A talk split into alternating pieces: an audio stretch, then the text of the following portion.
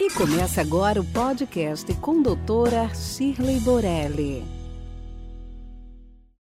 E afinal, por que estudar o envelhecimento? E por que olhar para o aumento da expectativa de vida? com o controle das doenças que levavam à morte ou que levam à morte, é possível olhar para o envelhecimento de tudo que ele pode ser benéfico para aumentar a expectativa de vida. Veja que em 1920 a expectativa de vida era de 35 anos.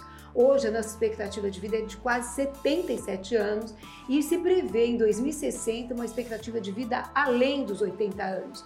Isso veio uma ideia também de escrever um livro que escrevi alguns anos atrás, pela editora Senac até 120 anos, comprovando que estudar o envelhecimento como um todo, além dos, de tudo que ele causa na beleza, de, do nosso olhar para a beleza, pode aumentar ainda mais a expectativa de vida.